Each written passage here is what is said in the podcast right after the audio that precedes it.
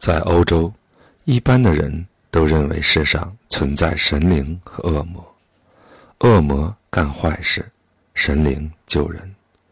社会就是在善恶两者的较量中形成的。我在小时候也是这么想的，但有一天，我突然冒出一个疑问：那么伟大的神灵为什么会制造出恶魔呢？有一种说法是，恶的存在是为了从反面教育人、告诫人。但是，既然具备纯粹而美好心灵的存在就是神灵，那么应该让善充满世界才对。为什么必须有恶呢？这个疑问长时间内在我头脑中挥之不去。某一天。我忽然想到，恶难道不是我们自己制造出来的阴影吗？这么一想，疑问就随之解消。恶不是原本就有的，人为了自己的生存，有时会不择手段，结果自己制造了恶。那么，是什么制造了恶这个阴影呢？我认为，制造了恶的是自由。人之所以为人，之所以能发展进步，基本的要素就是自由。就人的本质而言，自由极为重要。但正是这个最重要的自由，实际上恰恰是我们人类造恶的原因之一。前面已经提到。人为了扩张自己的自由，不惜剥夺他人的自由，在强调自身自由的借口之下，制造出罪恶的阴影。可贵的自由，却因为使用的方向不对，而造出了罪恶。这如何理解呢？打个比方，厨房的菜刀也可以做杀人的工具，但是菜刀本来。是用来切菜的，因此，对自由本身，我当然是肯定的。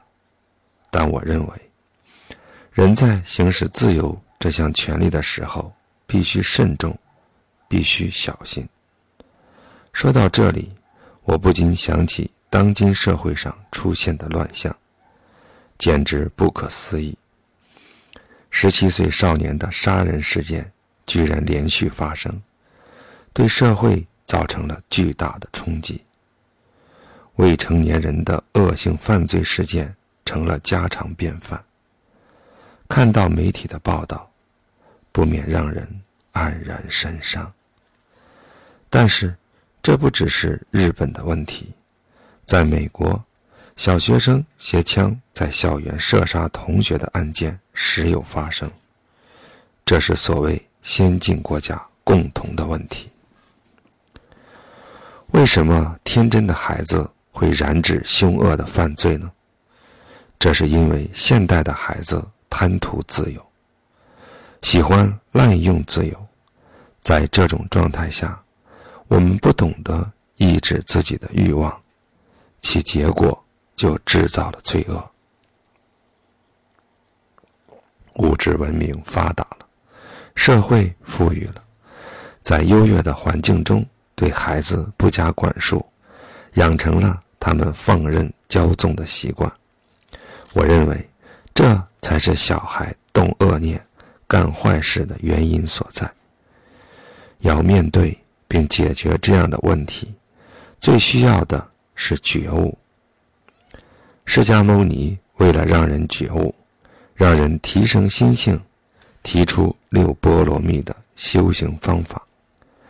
这在前面已经谈到，要为他人尽力，布施，要知足，要遵守戒律，持戒，要忍耐，有韧性，忍辱，要努力工作，精进，要把心沉住，保持心境平和，禅定，这样做了，就能进入悟境，智慧。其实。早在释迦牟尼诞生之前，自然界就已经把这些道理教给了人们。我们人类曾辗转于森林和荒野，为了自己和家族采集粮食、捕捉猎物。从那个时代开始，到畜牧农耕时代，人类一直处在生存的危机中，与危机朝夕相伴。如果捕不到猎物，就会连续三四天忍饥挨饿。到了靠农业为生的时候，虽然人们的生活比狩猎时代安定了许多，但是碰到连续干旱。赤日如火，人们依然会陷入饥饿，饿死的人往往不计其数。这样的生存危机十分常见。处在如此严酷的自然环境之中，必须拼命的劳作，也就是精进的重要性。人们自然能懂得，并把它看作。不变的真理：当干旱、大雨、台风等自然灾害来袭的时候，人们会感受到自己是多么无能为力。从这样的经验中，人们体会到不会总是风调雨顺，灾难来时要忍耐，学到了忍辱。再有，粮食丰收时。不能任意挥霍，必须节制，必须储备以防不时之需，这就是智慧了。还有，因为自己会有苦难的时候，所以见到邻人有难就会出手相助。这也是在严峻的自然环境中，人们学到的道理。例如，在日本。在第二次世界大战之后的相当长的时间内，保持着一种习惯，就是每当有好吃的东西到手，总会有附近的熟人一起分享。这是一种类型的布施，这样的习惯都是大自然教育的。人们通过这样的行动塑造自己的心灵，结果。就是不再为非作歹，不制造罪恶。但是，随着物质生活的富裕，人们渐渐忘记了大自然教育的真理。两千五百年前的印度也出现了这样的情况，因此释迦牟尼才将六波罗蜜这样的生存智慧作为佛教教义，传授给众人。现在的日本，也出现了类似的情况，经济富裕了，人们即使不拼命工作，也能过上普通的生活。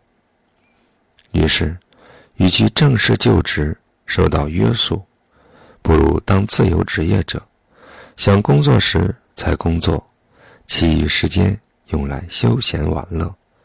什么精进，什么持戒，统统与我无关。更不必提什么忍辱了，连想都没想过。抱这种人生态度的人越来越多，这样塑造人们心灵的行为全部遭到了否定。在贫困的发展中国家里，未成年人的恶性犯罪应该不会像日本这么多，因为贫困，所以。孩子从小就不得不帮大人做事，就是说，贫困的环境磨练了孩子的心灵。联合国的儿童权利公约主张，让儿童参加工作是无视人权的行为，必须保护儿童的人权。这当然有它的意义，但我认为，另一方面，关于自然界。给予人试炼的重要性，我们也应该认真考虑。少年恶性犯罪的另一个原因是在战后的教育中，过分强调了自由才是重要的这么一个理念。前面讲过，存在着对自己是自由，对他人却是作恶这样的情况。但战后的教育对这个道理只字不提，特别是最近，自由最重要，必须尊重孩子的自主性，这种论调已经作为教育方针贯彻执行。然而，对于个性远未成熟的幼儿园的孩子，就讲什么尊重自主性，这就等于鼓励孩子以自我为中心，我行我素，为所欲为。我认为这种教育的结果，就培养出了长多大也不懂得抑制自己欲望的孩子。所以，十七岁少年的恶性犯罪，在该发生的时候。就发生了。看媒体的报道以及所谓有识之士的分析，感觉到他们并没有明白最近青少年犯罪的真正原因。在前面已叙述过，认真投入工作、吃苦耐劳、忍耐忍受、奉献他人，把这些思想行为抛在脑后。让自由无限泛滥，我认为这才是青少年恶性犯罪的真正原因。